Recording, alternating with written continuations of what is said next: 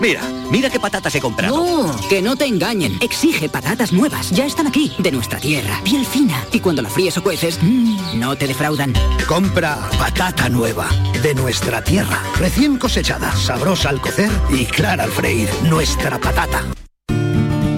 Lo hago por tus abrazos, por nuestros paseos, los viajes y conciertos juntos, por tu sonrisa y por tus besos.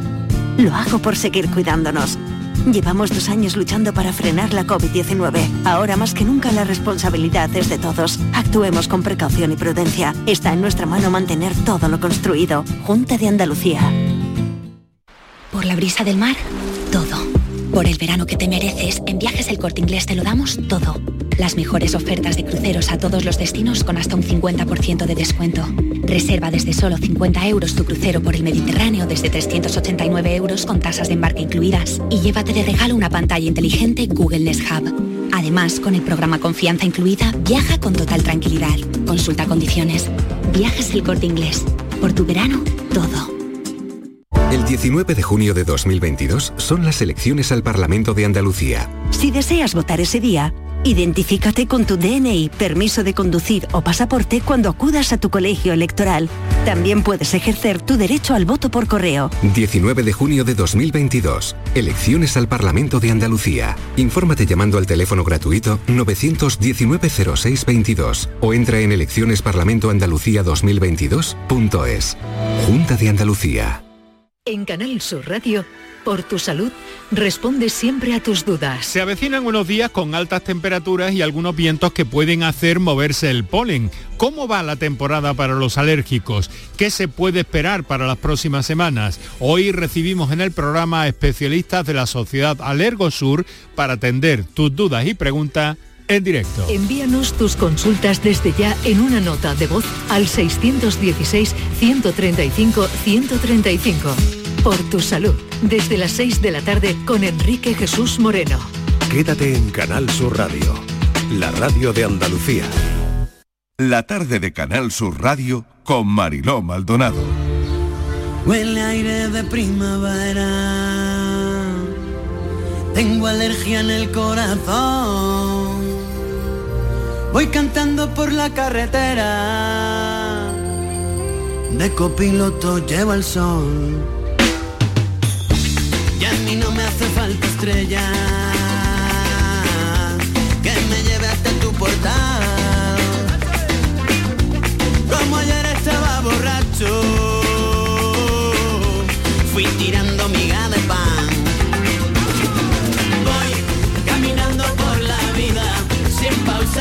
sin prisa, procurando no hacer ruido vestido con una sonrisa, sin complejo ni temores, canto rumba de colores y el llorar no me hace daño siempre cuando tú no llores, ay, siempre cuando tú no llores. ay. Y el milindri a mí me llama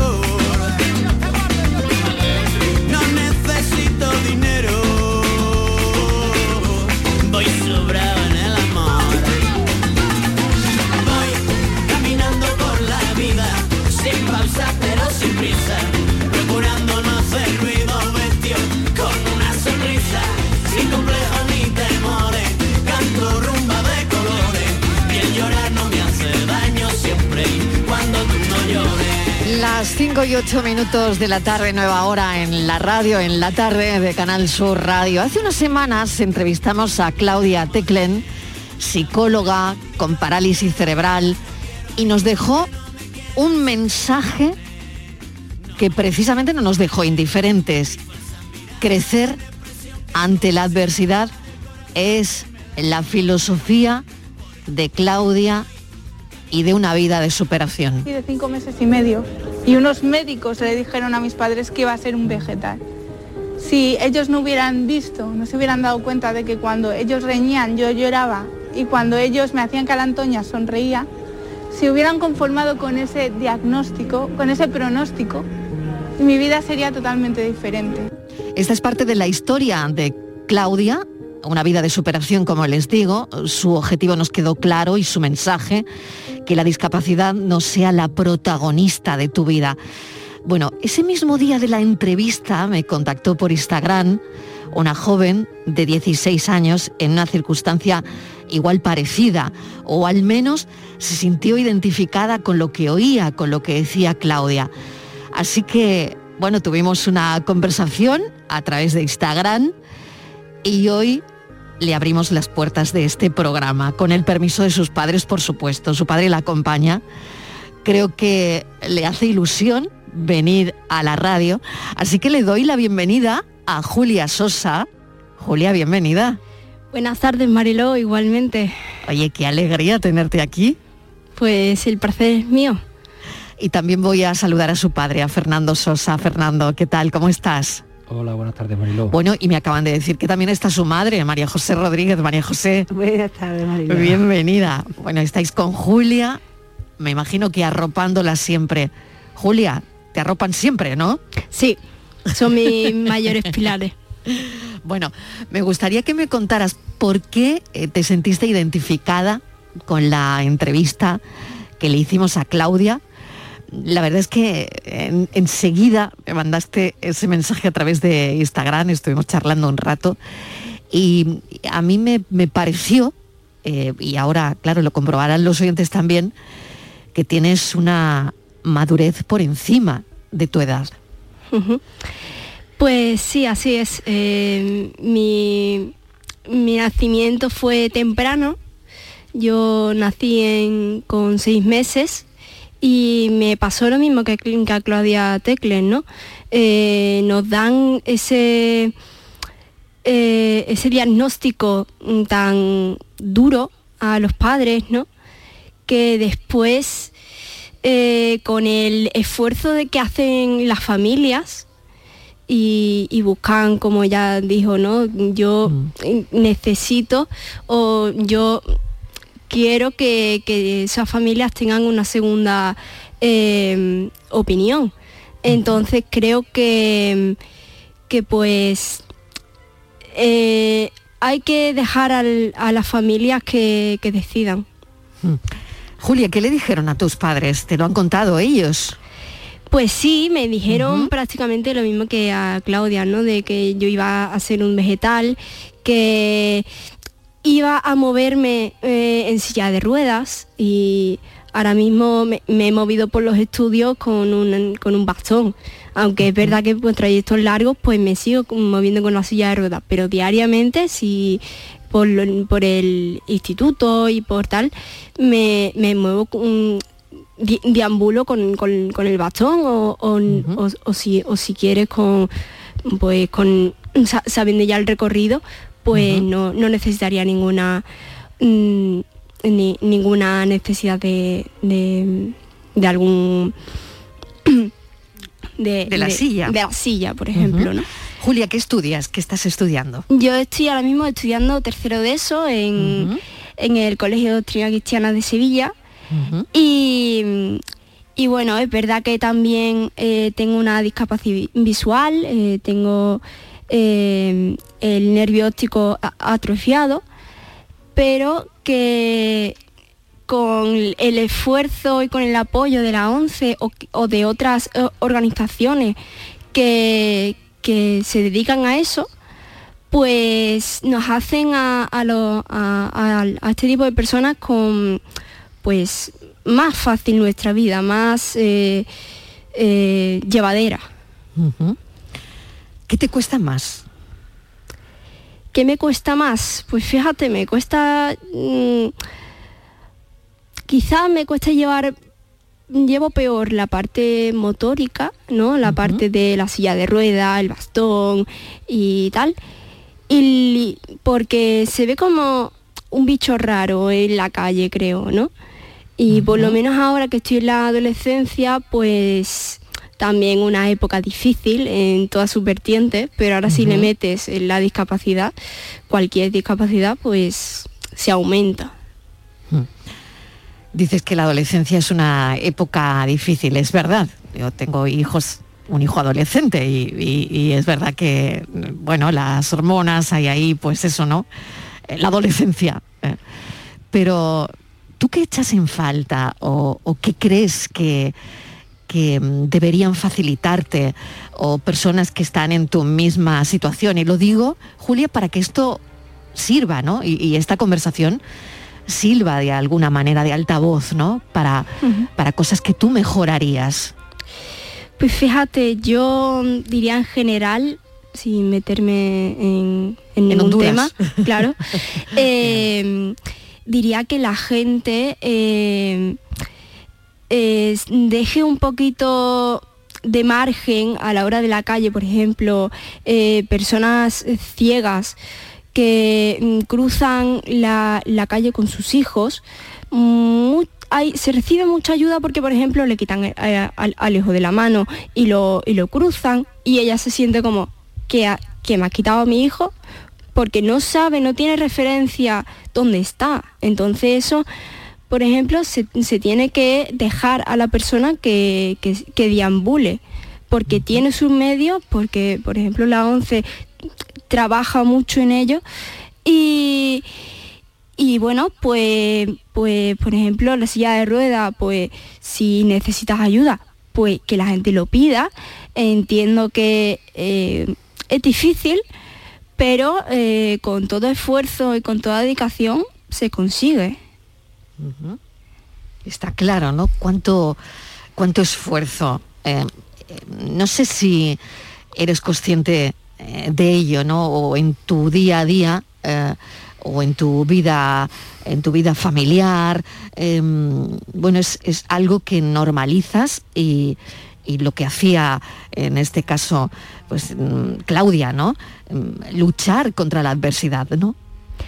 Pues sí, eh, la verdad es que eh, el esfuerzo de la familia y, mm, como digo, del colegio, eh, en este caso, o de la ONCE o de mm, cualquier de esto es muy importante.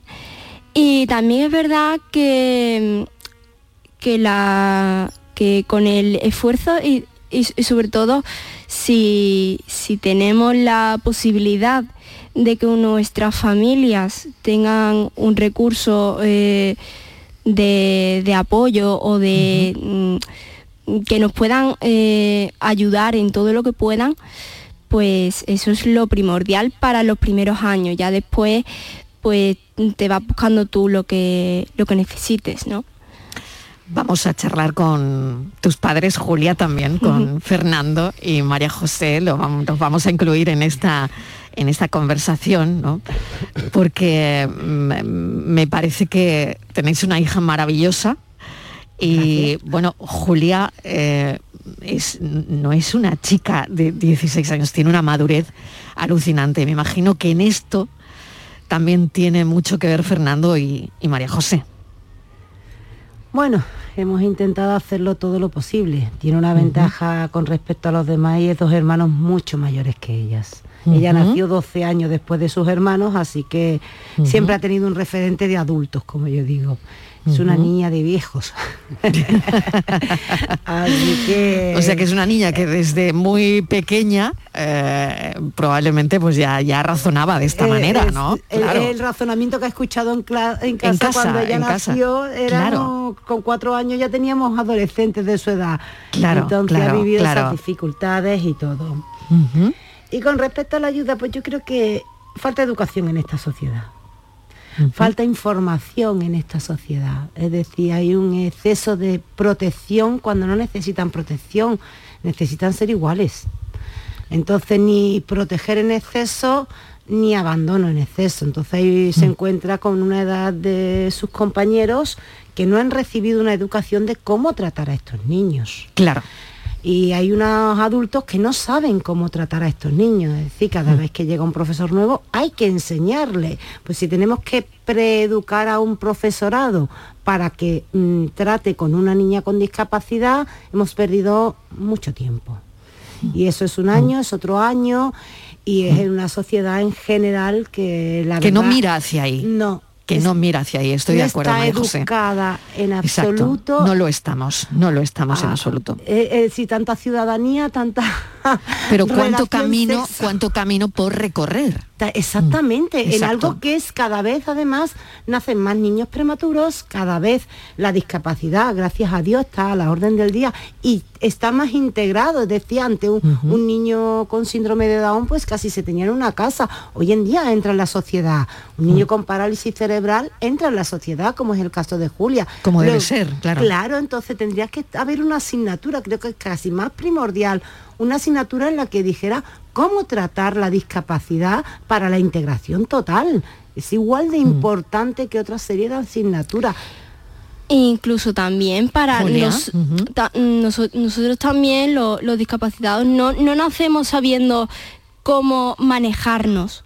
O sea, nosotros también necesitamos qué esa- importante es lo que estás diciendo. esa, eh, esa, esa, mm, educación, ¿no? Porque, por ejemplo, quien se lo pueda permitir o quien eh, tenga eh, la, una ONG o una fundación detrás de, de ellos, recibe esa, esa educación. Por ejemplo, yo, yo la tengo a través de la ONCE, pero eh, mucha gente eh, o fuera de esa discapacidad no la tiene y eso haría falta. Fernando, que no te hemos oído. Oye, ¿cómo es Julia, Fernando? De Julia. Es un ejemplo para todo. Eh, Mm. No solo nosotros le servimos a ella para, para ayudarla, sino ella también nos, eh, nos ilumina a nosotros cómo tenemos que seguir trabajando, nos da ánimo a seguir, a seguir ayudándola a ella y ella nos ayuda a nosotros a la vez. De pequeño eh, fue, fue bastante duro porque tuvimos que cambiar turno eh, María José y yo para, para estar por las mañanas, rehabilitaciones, fisioterapia, natación, logote- logopedia, en fin, una serie de, de especialidades que estuvimos yendo los primeros cinco o seis años, atención temprana y, y aparte en el hospital, y por las mañanas estaba yo con ella, por las tardes estaba María José y la vida nuestra cambió totalmente para, para dedicársela a ella como, como objetivo y, y ahora nos lo está, nos lo está devolviendo ella. A poco Totalmente. a poco con estas con estas cosas que hace con que te manda un correo, un, un Instagram para, para, para Con esa conversación que tuvimos, ¿no? que nos deja un poquito así perplejo Que- de, que- que, claro, que- de tomar iniciativa. Claro que de repente te dice Julia, oye, que me han invitado a la radio, ¿no? Claro. y, y tu padre se quedaría, pero a ver, Julia, que te han invitado a la radio, que, que- ¿cómo? ¿Cómo? ¿Y cuándo? ¿Y, y qué es esto, no? Sueles tomar estas iniciativas, ¿no, Julia? Pues fíjate, eh, todo esto... Bueno, en este caso te llamó la atención la entrevista con Claudia, ¿no? Exactamente. Vale. Eh, yo esto si fuese sin ningún eh, ni- ninguna llamada de atención yo no lo haría así sin más. Pero es verdad que todo esto me, ha- me ha ayudado, mm, pues voy a nombrarla a, a Meli, de mi profesora de integración de la 11. Muy bien. fue, fue la primera que me, que me dijo, mm, lleva tú los papeles de la 11, y- mándaselo a tus padres y, y organiza tú tu vida, ¿no? Entonces, fue, fue lo que hice. Mm. Con realmente. 16 años, ¿eh? Con 16 años, organiza tú tu vida. Y, y es lo que está haciendo.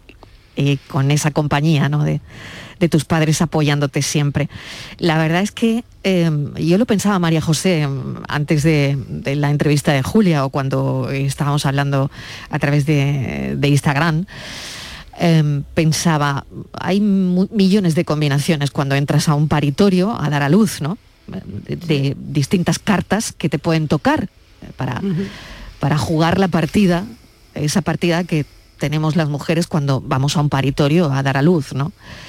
Claro, en tu caso, me imagino que mucha incertidumbre y en el caso de Fernando también, ¿no? Andará, hablará, se comunicará, podrá comer, se podrá sentar, podrá ver qué pasará, ¿no? Y, y fíjate, ¿no? Eso se está resolviendo de alguna manera, ¿no?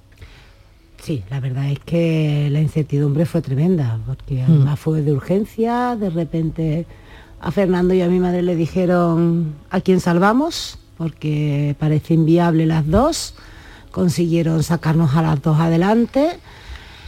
Y bueno, yo pues totalmente ajena. La verdad es que yo no lo viví Yo he vivido después cuando me lo han contado, pero en su momento yo no me enteré de nada. Yo estaba en un hospital ingresada y no me enteré de nada.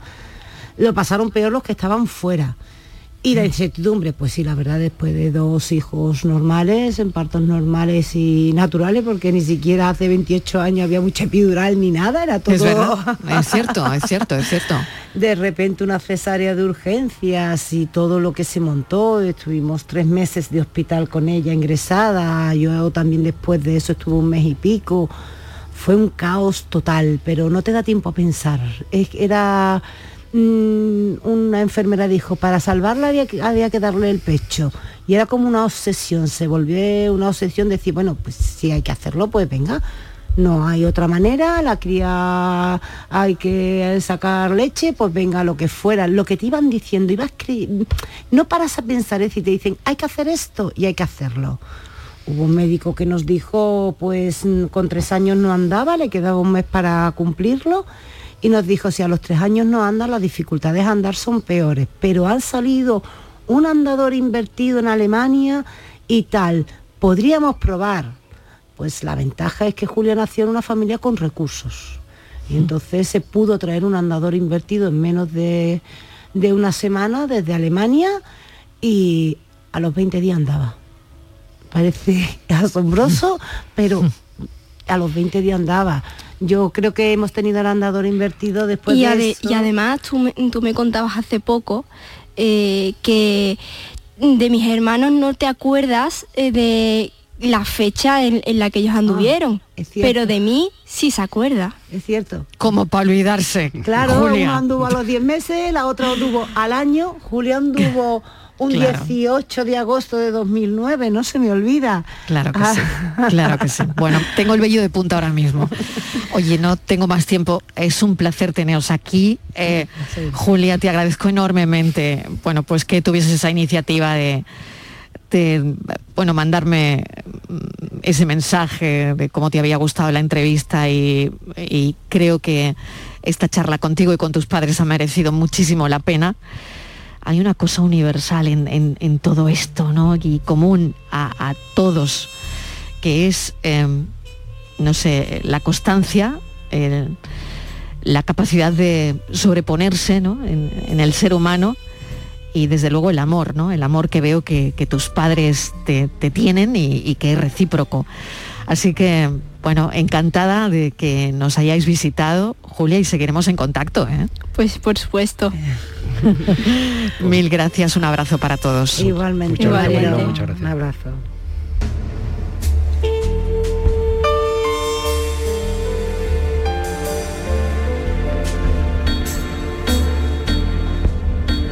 La tarde de Canal Sur Radio con Mariló Maldonado. También en nuestra app y en canalsur.es. Canal Sur Radio, Sevilla. Vente a Dimarsa, ponte en mis manos y dile chao, dile chao, dile chao, chao, chao, empieza ya tu autoconsumo, nuestro petróleo es el sol. Leques fotovoltaicas Dimarsa y despreocúpate de la factura de la luz. Dimarsa.es Ana, ¿qué te has hecho? Porque te veo genial. Pues ya eres la tercera persona que me lo dice hoy. En Clínicas Doctora Martán me han hecho un análisis personalizado de mi rostro y me he realizado algunos tratamientos estéticos. Con ella siempre obtienes un resultado natural. Además, la doctora Martán es especialista en relleno de labios. Los resultados son espectaculares. Ponte en las mejores manos y saca tu mejor versión. Clínica Doctora Martán, en Alcalá de Guadaira, calle Mairena 16. En 1990, Renault lanza Clio, con el diseño y la comodidad de un gran coche. En 2022, el nuevo Clio E-Tech además es híbrido y dispone de versiones en gasolina y diésel. Siempre Clio. Ahora híbrido y con al menos 1.000 euros de descuento. Ven a vernos a Sirsa Automoción y su red de agencias.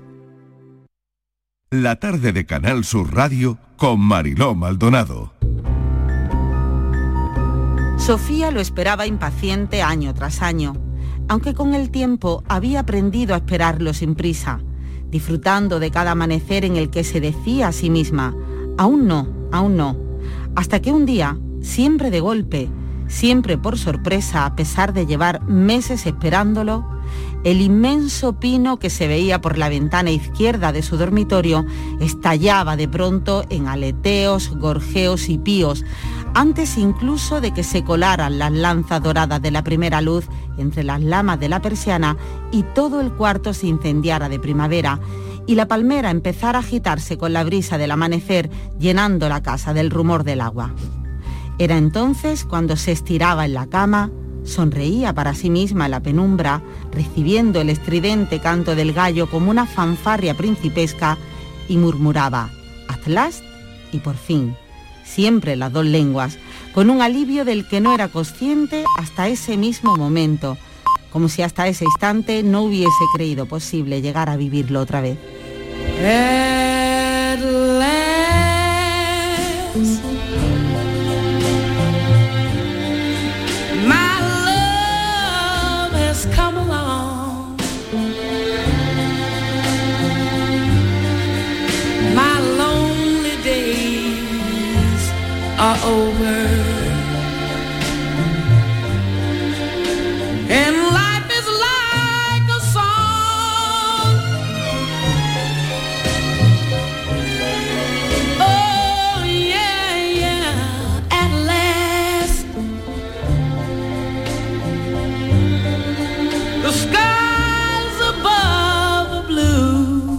Es lo nuevo lo que acaban de oír de Elia Barceló, muerte en Santa Rita y un lugar donde duermen antiguos secretos olvidados, secretos de amor y muerte, de sangre y huesos.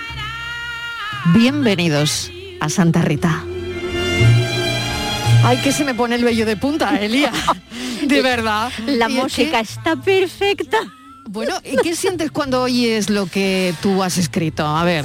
Eh, A mí es ¿Qué que se- siente? A mí es que me gusta, ¿qué quieres que te diga? A mí me encanta. Muchas gracias. A mí me encanta porque, eh, bueno, ya, ya me has enganchado, ya, ya estoy Estupendo, enganchada estupendo, aquí estupendo. a muerte en Santa Rita. Esto es una historia increíble y, y, por otro lado, Elia, eh, esto es una especie de homenaje para los que amamos a Agatha Christie. Sí. Eh, para mí es Yo he crecido con eso, Yo con también, o sea, mi- mis claro. veranos eran Agatha Christie cuando yo era jovencita. eh, exacto. Y por eso yo siempre, a pesar de que Agatha Christie trabaja en, en Gran Bretaña y con eh, casas señoriales y con fríos y con nieblas, y yo soy mediterránea, para mí son los veranos del Mediterráneo y las novelas de Agatha Christie van juntos. Y en esta novela, pues eso tienes la luz del Mediterráneo, las bugambillas, las palmeras, la alegría, las comidas, las buenas cosas.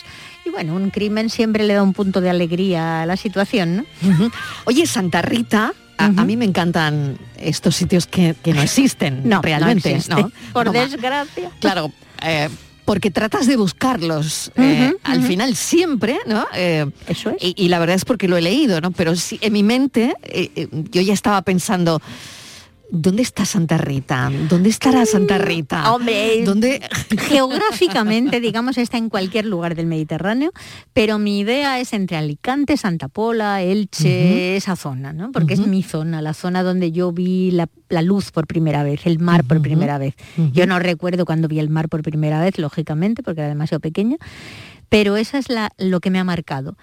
Y claro, cuando lleva uno 40 años viviendo en Austria y mi última novela sucedía en invierno, en Viena, en los mercaditos de Navidad y era tan negra y tan oscura, pues después del confinamiento me vine a España y dije, esto es vida, esto es lo que yo quiero para mi próxima novela. Aquí se vive muy bien, Ah, Elia. esto es una maravilla. Esta- esta es- Jo, he llegado hoy a Málaga y lo primero que me ha saludado, aparte de las palmeras, claro, han sido las jacarandas en flor. Ay. He hecho, jo, esto es vida. Y jacarandas en flores lo que van a encontrar en Santa Rita y bugambillas. que están ahí, las bugambillas además en la portada muy presente. Ay, es eh, preciosa. La portada estoy contenta. Es preciosa. Es muy bonita. Precisamente es un lugar mediterráneo, es una Total. portada de un sitio mediterráneo, Sí. de una casa mediterránea. Sí. ¿Qué pasa dentro de la casa sin, sin, sin que hagamos mucho spoiler? Sin destripar mucho. Venga. Bueno, pues... eh, Bueno, yo hasta donde tú quieras. No te Yo, vamos. sí, sí, da igual. Si a mí lo que me importa es que la gente, mm, los lectores y lectoras que me oyen, que les haga ilusión leerla porque se lo van a pasar bien. Porque no cuento cochinerías ni nada, es solamente un, un enigma a lo Agatha Christie, digamos. O sea, ha muerto alguien, todos tenían interés. Y es ver si ha sido de verdad un asesinato. Exacto. Eh, quiero, quiero adelantarte también a, a los oyentes, si me lo permites, Sí, que es un, un cohousing, ¿no? En la, eso significa que es gente, mucha gente que vive en una vivienda compartiéndola. Sí. Es algo parecido, ¿no? Eh, Parecido, pero mucho mejor. Lo del es- cohousing es, es la- un invento americano. Esta es la trama, ¿no? Sí. La trama es que mucha gente vive en una casa. Sí, es una casa que antiguamente fue un balneario, luego fue un sanatorio, luego fue un manicomio, se ha ido pasando por muchos momentos a lo largo de su historia en cuatro generaciones y ahora de momento es la casa de una escritora anciana que como tiene tanto espacio ha ido recogiendo a gente que, que lo necesitaba. Y cada uno pone lo que puede, lo que sabe hacer, su dinero, su esfuerzo, su trabajo, desde estudiantes que todavía están haciendo la carrera hasta personas que hace mucho que se jubilaron con personas que todavía están en el trabajo normal. ¿no? Qué mezcla maravillosa. Es maravilloso. Elia. Bueno. es, es como una familia, pero elegida, no la que te toca por narices, sino- Claro. sino, una gente que no todos están de acuerdo contigo en cuestiones políticas o religiosas, pero son gente a la que le tienes aprecio y por la que estás dispuesto a arrimar el hombro si hace falta. una serie de personajes que transitan por muerte en Santa Rita, donde al final, bueno, veremos qué pasa, porque hay un muerto. Sí, hay un muerto. Hay un muerto. Pero tarda 100 páginas en salir el muerto, que hay gente que me ha dicho, ojo, yo pensaba que era una novela criminal y mira que ha costado que salga el muerto. Sí, pero primero te tenías que enamorar del sitio y conocer a su gente. Claro. Y hace O sea, falta espacio, tiempo. Que ahí es donde empieza ya, Sí. cuando empieza ya, eh, bueno, pues, El enigma. eh, el enigma, digamos, cuando sale el muerto y, bueno, ha podido asesinarlo cualquiera de los que viven en la casa. Sí, de hecho todo el mundo le hubiera venido bien. O sea que no, no tenía la gente mucho aprecio por este... Pues más bien no. más bien no. No, es que mira, en- aparte de que yo me divertí mucho escribiendo la novela, es que pensé... ¿Cómo es el muerto? El muerto es un tipo súper desagradable, es, un, es un- un señor que todo el mundo prefiere muerto que vivo. A nadie le da ninguna pena que se haya muerto, esa es la cuestión. Porque ya, yo me había cansado de que los muer- las muertas fueran ellas. Siempre son mujeres, guapas, jóvenes, maravillosas, que han sido asesinadas del modo más desagradable posible. Es como en la... ¿Crees que es un lugar común en la, Sí, en la novela? Totalmente, totalmente. Y entonces he pensado, bueno, ¿por qué no vamos a matar gente que se lo merece? O sea, yo eh, comprendo que queda muy feo Sí, que yo y lo que- diga. y que nadie se merece Y la muerte, pero... Bueno, pero nos la merecemos todos porque nos va a llegar a todos. O sea, que, que la muerte al fin y al cabo es una cosa que nos toca de natural. Si este señor le ha tocado un poquito antes que a otros, pues en fin, la vida es peligrosa, son cosas que pasan. No, es, es gracioso, O quiero sea, tú, decir, tú no me lo tenías tomo- muchas ganas de cargarte Sí. al personaje La verdad este, que ¿eh? sí, la verdad que tenías- sí. Vamos. bueno, claro, porque, un momento, puede ser accidente o asesinato. Es eso, O no, es que no está claro. No Es está es- nada claro aquí. El que No se haya muerto le viene bien a todo el mundo. Luego, como ha sido, eso ya los lectores y lectoras tienen que adivinarlo.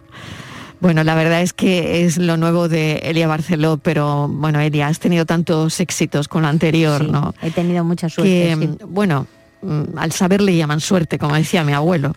Bonita frase, ¿no la Al conocía? saber le llaman suerte. Sí, pero también hace, ¿eh? un poquito de suerte siempre viene. A la constancia y Sí, bueno. eso sí, años de trabajo. Sí. Eso sí. Bueno, lo presentas a las 7 en la librería Luces de Sí, Málaga, en una conversación con nuestro compañero Miguel Fernández y con Cristina Consuegra, también colaboradora Me hace mucha del fin de semana. Bueno, pues te voy a desear lo mejor del mundo, Elia, y no sé si me quieres añadir algo más porque es, mm, yo creo, cuando uno eh, pone ya un nuevo título en, en el mercado, eh, es como un hijo, ¿no? Sí, pero hay tantos. Yo, yo naturalmente le Mm. deseo a mi hija, a mi novela, lo mejor del mundo. Espero que tenga un poquito de suerte. Y sobre todo decirle a quien nos esté escuchando en este momento que es una novela de verdad para todos los públicos y para, para esos momentos en que uno dice, bueno, ahora tengo un par de días en los que quiero pasarlo bien y no quiero preocuparme de cosas graves ni terribles ni nada. Es una novela entretenida, amena y que luego a lo mejor te deja algún par de ideas en la cabeza que te dan vueltas, pero que no hace nada de daño, que es bonita, alegre, llena de colores y de flores. Y eso sí, con un crimen. Porque es mediterránea. Claro, es Porque un noir es mediterráneo, es un noir de colorines. Exactamente. Elia, te agradezco enormemente que nos hayas acompañado esta tarde aquí en el estudio. Te deseo mucha suerte ahora en la librería Luces, Muchas que vaya gracias. mucha gente. Sobre todo yo lo digo por si hay gente que le apetece y nos está escuchando ahora y tienen un hueco. Y no tiene Bueno, plan para esta tarde, pues, pues que vengan, que se van a divertir mucho. Imagínate. Oye, al final sabemos quién es. Sí, sí, sí. O sea, Y al final cosas. se desvela, Se ¿no? desvela y se saben más cosas porque va a haber segunda parte y más parte. Madre mía. Ajá, bueno, sí, sí. pues seguiré con ella. Elia Barceló, mil Que gracias. lo pases bien. Muchas gracias, por venir. Gracias, gracias. Hasta luego.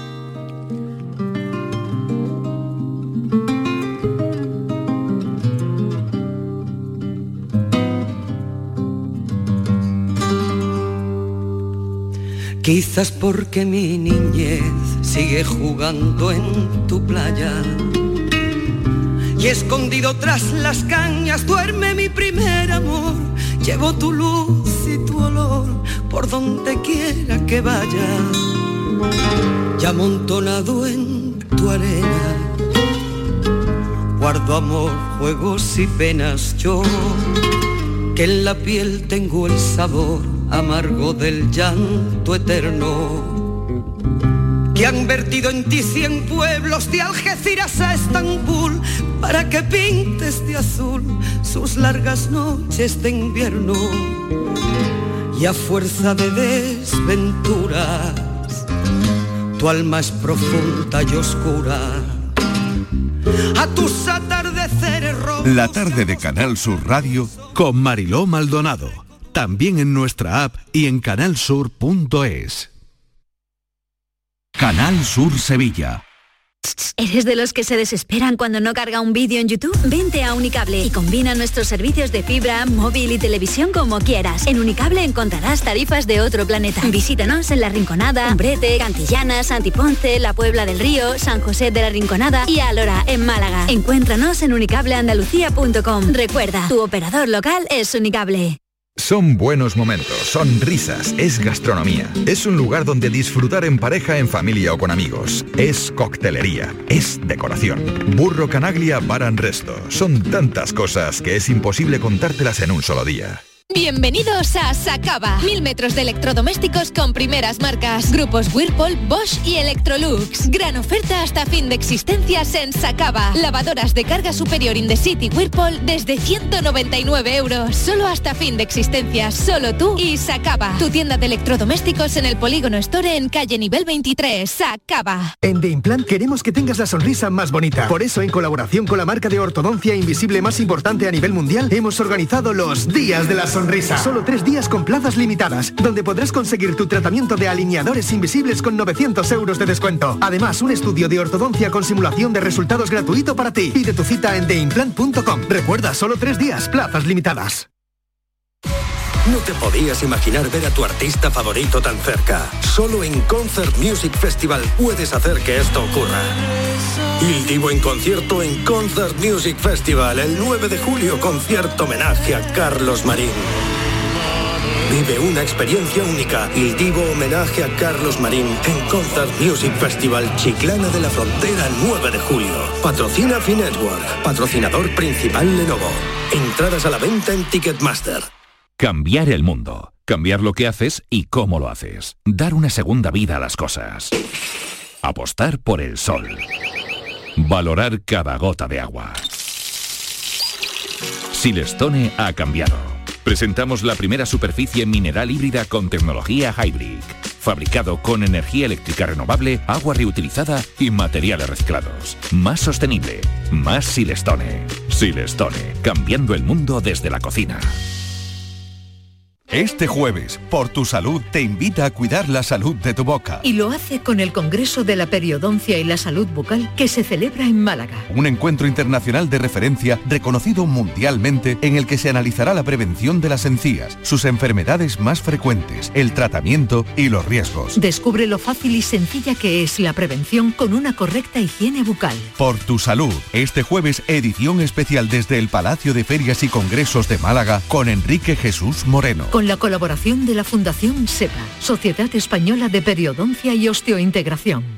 El 19 de junio de 2022 son las elecciones al Parlamento de Andalucía. Aunque vivas lejos de tu pueblo, de tu tierra, de tu ciudad, nada te impide votar. Sigue las instrucciones de la Oficina del Censo Electoral. Si estás inscrito en el CERA, puedes cumplimentar el impreso de solicitud que encontrarás en www.exteriores.gov.es.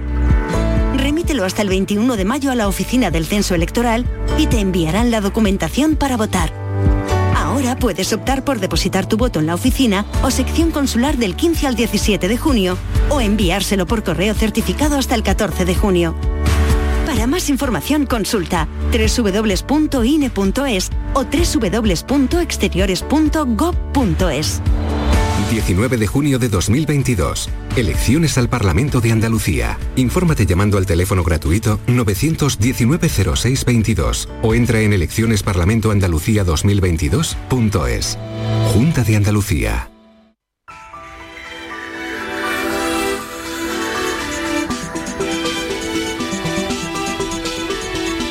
Hoy alergias con Enrique Jesús Moreno, pero me quiero detener también en el 18 de mayo, es decir, eh, pues nada, eh, hoy miércoles, pero mañana jueves, ¿no? Eso es, hoy empieza, el 19, pero el sábado Eh, acaba, eso pero es. mañana es cuando estamos por allí. Muy bien. Mañana jueves se va a emitir en directo desde el Congreso Periodoncia y Salud Bucal que se está organizando aquí en el Palacio de Ferias y Congresos. O sea que te vienes para acá, Enrique. Bueno, me- Bueno, a me- ver. me estoy en mi sitio, ¿sabes? Eh, mm, siempre estoy en mi sitio. Yo cuando estoy en Andalucía ni me voy ni me vengo Ay, ni nada bien. parecido. Muy Yo bien. estoy en Málaga porque adoro Málaga. Tengo muy buenos amigos de siempre, trabajé Mm. allí algunos años, como tú bien sabes, Sí, fuimos compañeros hace sí, es verdad, sí, es demasiado verdad. tiempo quizás, Mariló. Sí, sí, es verdad. Tengo una foto. estoy- Oye, tengo una foto que te tengo que pasar que descubrí el otro día, Sí, ¿eh? sí. Y te la tengo que pasar. Pues sí ahora, ahora sí después te la paso. Porque sí, Sí. estábamos todos muy chicos, muy, Muy jóvenes. sí, sí. Bueno, vamos con este congreso que me parece muy importante porque Mm. 8 de cada 10 personas mayores de 35 Sí. padecen enfermedades en las encías. Sí. Oye, y esto es serio, ¿eh? Esto es muy serio. La periodontitis está causando, eh, pues bueno, muchas complicaciones. Además, está el tema de la implantología. Es una ciencia esta la relacionada con la salud bucal y la, eh, el adecuado um, estado de nuestra boca, de nuestra masticación que las tecnologías han avanzado de una forma que da miedo, Mariló.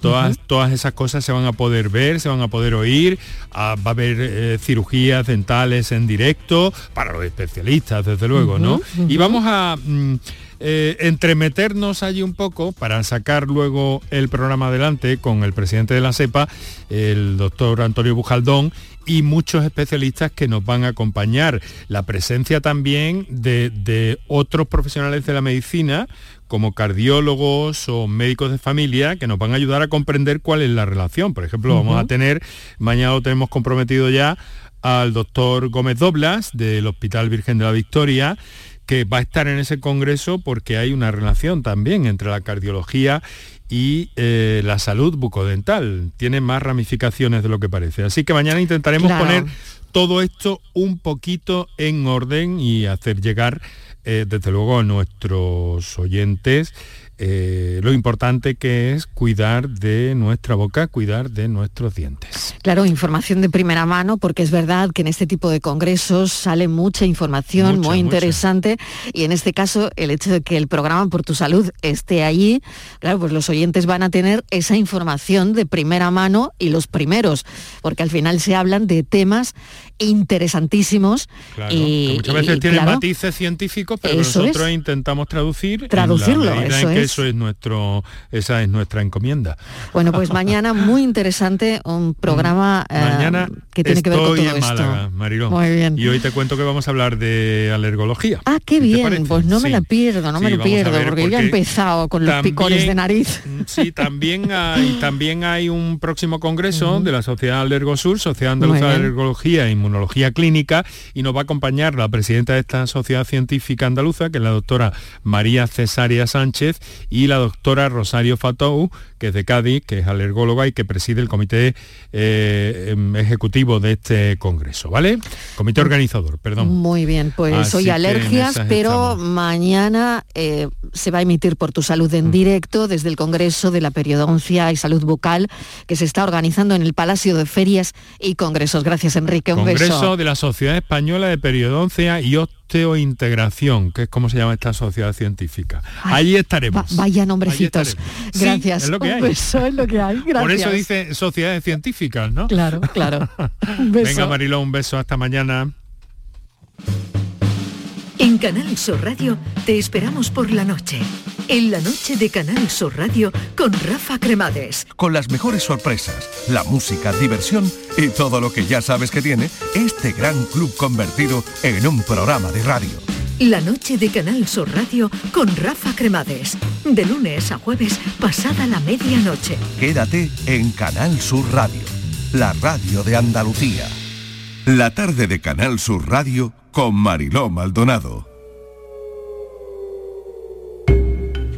Es el día de la tarde en tu búsqueda. Vamos a saludar a Patricia Torres. Patricia, bienvenida. ¿Cómo estás? Bienvenida de nuevo. Hola Marilo, ¿qué tal? ¿Qué tal? Bueno, vamos con el caso de hoy. Vamos a mm. abordar, eh, bueno, un infierno, el infierno que está viviendo Maider. Cuéntanos el caso porque hace cuatro años mm. que su expareja presuntamente, presuntamente secuestró a su hija, a su hija Mira.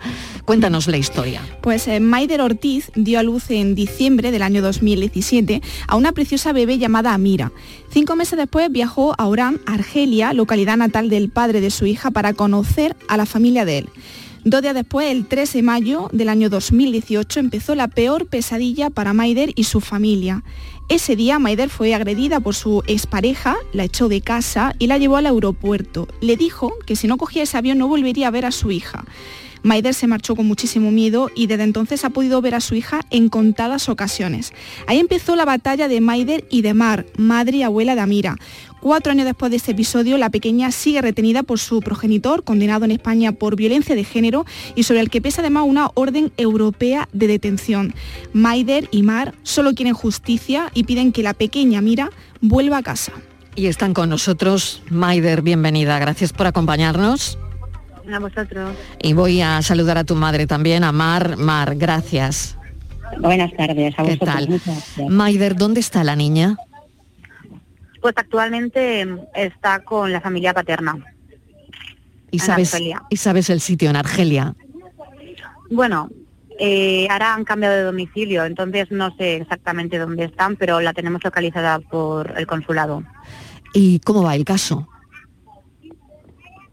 Pues el caso aquí está todo a mi favor, o sea, la custodia de la patria por tres es mía, pero allí eh, se le han dado a él, se le han dado a él por el arraigo cultural, por la religión y por el idioma. Entonces, pues si aquí está todo atado, y allí, que la niña para ojos de Argelia es argelina, pues no, no sé si hay mucho que hacer y, esa es, la historia, Patricia, adelante. Sí, sí, porque bueno, eh, por la historia que hemos conocido, Maider y Mar, eh, parece que todo esto lo tenía ya planeado, era un plan trazado, porque solo así se entiende que se tramitase la nacionalidad argelina a espaldas de ti, de, Maider, y que su comportamiento pues comenzase también a cambiar en el mismo vuelo con, destino a hmm. Argelia, ¿no, Maider? Eh, sí, exactamente. O sea, eh, cuando nació la niña a los cuatro meses, él me dijo que eh, su madre tenía todo el derecho y su familia de conocer a la niña. Entonces yo dije, pues claro, vamos a Argelia, yo fui con ellos y yo no sabía lo que me esperaba. El terrible sufrimiento que me iba a esperar. En cuanto yo ya estaba en el avión, él me dejó de hablar, cambió prácticamente. Cuando piso su país, yo no conocía a esa persona con la que había compartido dos años y pues como han dicho, me la me pegó, me agredió, me la quitó y me obligó a montarme en un avión porque si no o me pasaba algo a mí o le pasaba algo a mi hija. Entonces me tuve que tuve que abandonar el país a la fuerza. Maider, o sea, no mm, eh, tú te llevaste una sorpresa eh, porque en tu relación eh, bueno, era un hombre al que no, al que mm, te diste cuenta que no conocías, ¿no? No, es que no, yo nunca me lo iba a esperar de él. Yo tenía 17 años, pero yo sabía que quería acabar con este hombre. Estaba muy enamorada de él, entonces me dio, pues, sí, no, sé, flipé mucho, la verdad. Además, sí, además me, me comentaba Mar eh, en, en esa entrevista previa el lunes que a Maider no le han dejado ser madre. ¿Eh, Mar? Efectivamente. Eh, Maider fue madre muy joven, eh, quiso salir- seguir adelante. Nosotros no estábamos de acuerdo, sus padres, o sea, mi marido y yo, pero bueno, ella dijo que, que sí, ella era mayor de edad, no podíamos hacer nada. Y bueno, pues seguimos adelante con el proceso. Eh, Amira nació un 17 de diciembre del 2017 en el Hospital de Chagorricho en Vitoria, donde yo afortunadamente trabajo. Y, y bueno, nació eh, bien, bueno, eh, la cosa, pues, eh, pues bueno, pues, eh, pues aceptar, a- tuvimos que aceptar. Y bueno, la verdad es que estábamos bien, bien, eh, nosotros como padres, como abuelos, y bueno, la, pues la cosa ya, pues iba bien, estábamos muy contentos, tanto con Maider como madre, como con, con Amira. Bueno, nos tocó ese proceso mm, muy jóvenes, tanto nosotros como abuelos, como mi hija como madre, pero bueno, la, la cosa, bueno, pues, pues, pues iba bien, iba bien. Lo que pasa es que luego pasó lo que pasó. Eh, el 1 de mayo de 2018, Maider, ese- esa persona y la pequeña Mira eh, fueron a, Orán, que es Orán, eh, la- una, una provincia de, de Argelia, y ahí es donde empezó toda nuestra pesadilla. El 3 de mayo del 2018, Maider me llamó llorando y gritando, y mamá me está pegando, y se ha llevado a Mira escaleras abajo. Entonces, pues eh, bueno, empezamos a actuar pues ya, con el consulado llamando, bueno, de urgencia, resulta que era jueves, no nos atendía porque ya el consulado estaba cerrado, bueno, en fin, fue todo muy caótico. Maider, desde el año 2018 no sabes nada de tu hija, o sabes, pero no has Eh, podido verla. Bueno, estuve muchos meses sin poder saber nada de ella. Me tuve que imaginar su cara porque ni la podía ver por una videollamada ni nada. Y luego fui con mis padres eh, en el año 2019, creo, a testificar en como la comisaría de allí, de Argelia, a contar los hechos y demás, y pude verla después de un año, durante media horita, pero volvimos sin ella, porque solo fuimos a testificar. Y luego ya en el 30 de octubre volví yo con todo lo del COVID y demás, porque se iba a celebrar el juicio de o la custodia para mí o la custodia para él. Y me dijeron que iba a estar dos semanas y se iba a solucionar todo y estuve seis meses allí. Y bueno, pues la pude ver una hora al día y estaba en un centro de menores, apartada de la familia paterna. Pero al final se la dieron a él, por lo que te he dicho. Entonces, bueno, Es que a pesar, Mariló, de que se le ha retirado la patria potestad en España, se ha establecido medidas para que no se acerque ni siquiera en un régimen de, de visitas, una orden europea de detención, Argelia dicta que la pequeña tiene que vivir con su, con su padre, que no cabe eh, recurso de apelación y ahora qué vais a hacer. Pues ahora lo que queremos ver es coger otra abogada y a ver si se puede coger eh, por el tema de que él no está ahí. O sea, si me la has quitado, pues cuídala tú, alimentala, eh, estate con ella, haz el papel de padre, porque está con la familia paterna, está con una tía. Entonces, si se puede hacer algo por ahí, pues genial. Si no, pues seguir luchando y acordarse de ella. Solo sí. Maider, te agradecemos enormemente que nos hayas contado este calvario. Eh, le agradezco también a Mar, bueno, ese, ese apoyo, ¿no? Al final que, que tu madre pues termina aceptando toda la situación. Pero claro, esto no ha acabado como debería, ¿no? Y como debería acabar es con, con Amira a tu lado, ¿no? Em, En fin, te agradezco enormemente este ratito en la, la radio y te mando un abrazo muy fuerte y seguimos en contacto. A vosotros, gracias. Maider y Mar, muchas gracias. Un abrazo. Patricia, qué, qué historia, Patricia, de Sí, verdad. es una historia impresionante y me contaba Mar en la entrevista del lunes, eh, yo lo único que quiero es que mi nieta, Amira, sea una mujer libre y que pueda decidir y opinar. Así que con esa frase me quedo, Marilo. Gracias, Patri. A ti.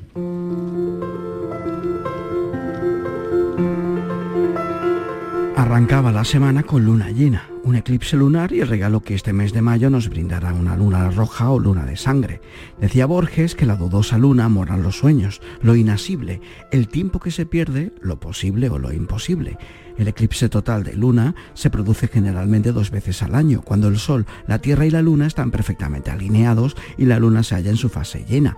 A medida que se sumerge en la sombra de la Tierra, la Luna pierde su blancura, haciendo que una sombra oscurezca a nuestro satélite dándole un tono rojizo por la falta de luz proveniente del Sol, pero sigue siendo visible pues los rayos solares desviados por la Tierra le siguen llegando a través de la refracción atmosférica.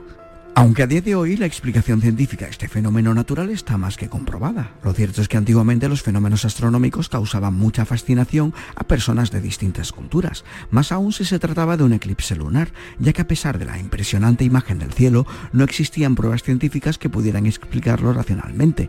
Por eso mismo empezaron a nacer algunas supersticiones por la falta de conocimiento en torno al sistema solar. Desde jaguares hasta el fin del mundo, como la propia Biblia cita en Apocalipsis 6:12. Hubo un gran terremoto y el sol se volvió negro como paño de saco de pelo y la luna se volvió como sangre. Desde entonces la luna teñida de rojo siempre se ha relacionado al juicio final según la iglesia. Mientras los incas creían que la luna de sangre significaba que el satélite estaba siendo atacado por un jaguar, los mayas creían que era una evidencia de la lucha entre los dioses. Las antiguas civilizaciones asociaban el color rojizo de la luna a posibles luchas que se llevaban a cabo en el cielo. Pero no todas las supersticiones son malas. Los budistas tibetanos aseguran que la buena energía de la luna de sangre multiplica el buen karma cuando llevamos a cabo buenas obras mientras dure el eclipse lunar. No obstante, siempre hay que aprender de ella, de la luna, porque aunque se encuentre sola, nunca dejará de brillar.